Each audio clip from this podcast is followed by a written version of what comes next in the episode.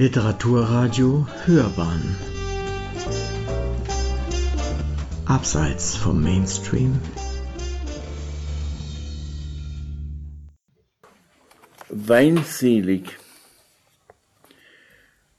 Mutter kredenzt Wein in bauchiger Flasche. Ich bin nicht beliebt in der Runde, darauf nimmt sie Rücksicht. Für mich bleibt kein Rest. Ich grüble vergebens, warum sie mich nicht mögen. Vielleicht liegt es daran, ich bin nüchtern und sie sind alle besoffen. Zwei Treppen rauf im Zimmer der Eignung lasse ich mich testen.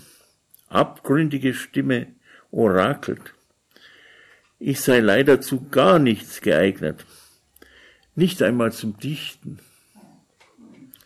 Das überrascht mich.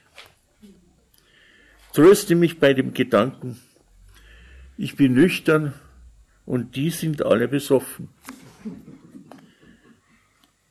Ich betrete das Zimmer der Wahrheit. Hier wird jede Lüge entlarvt.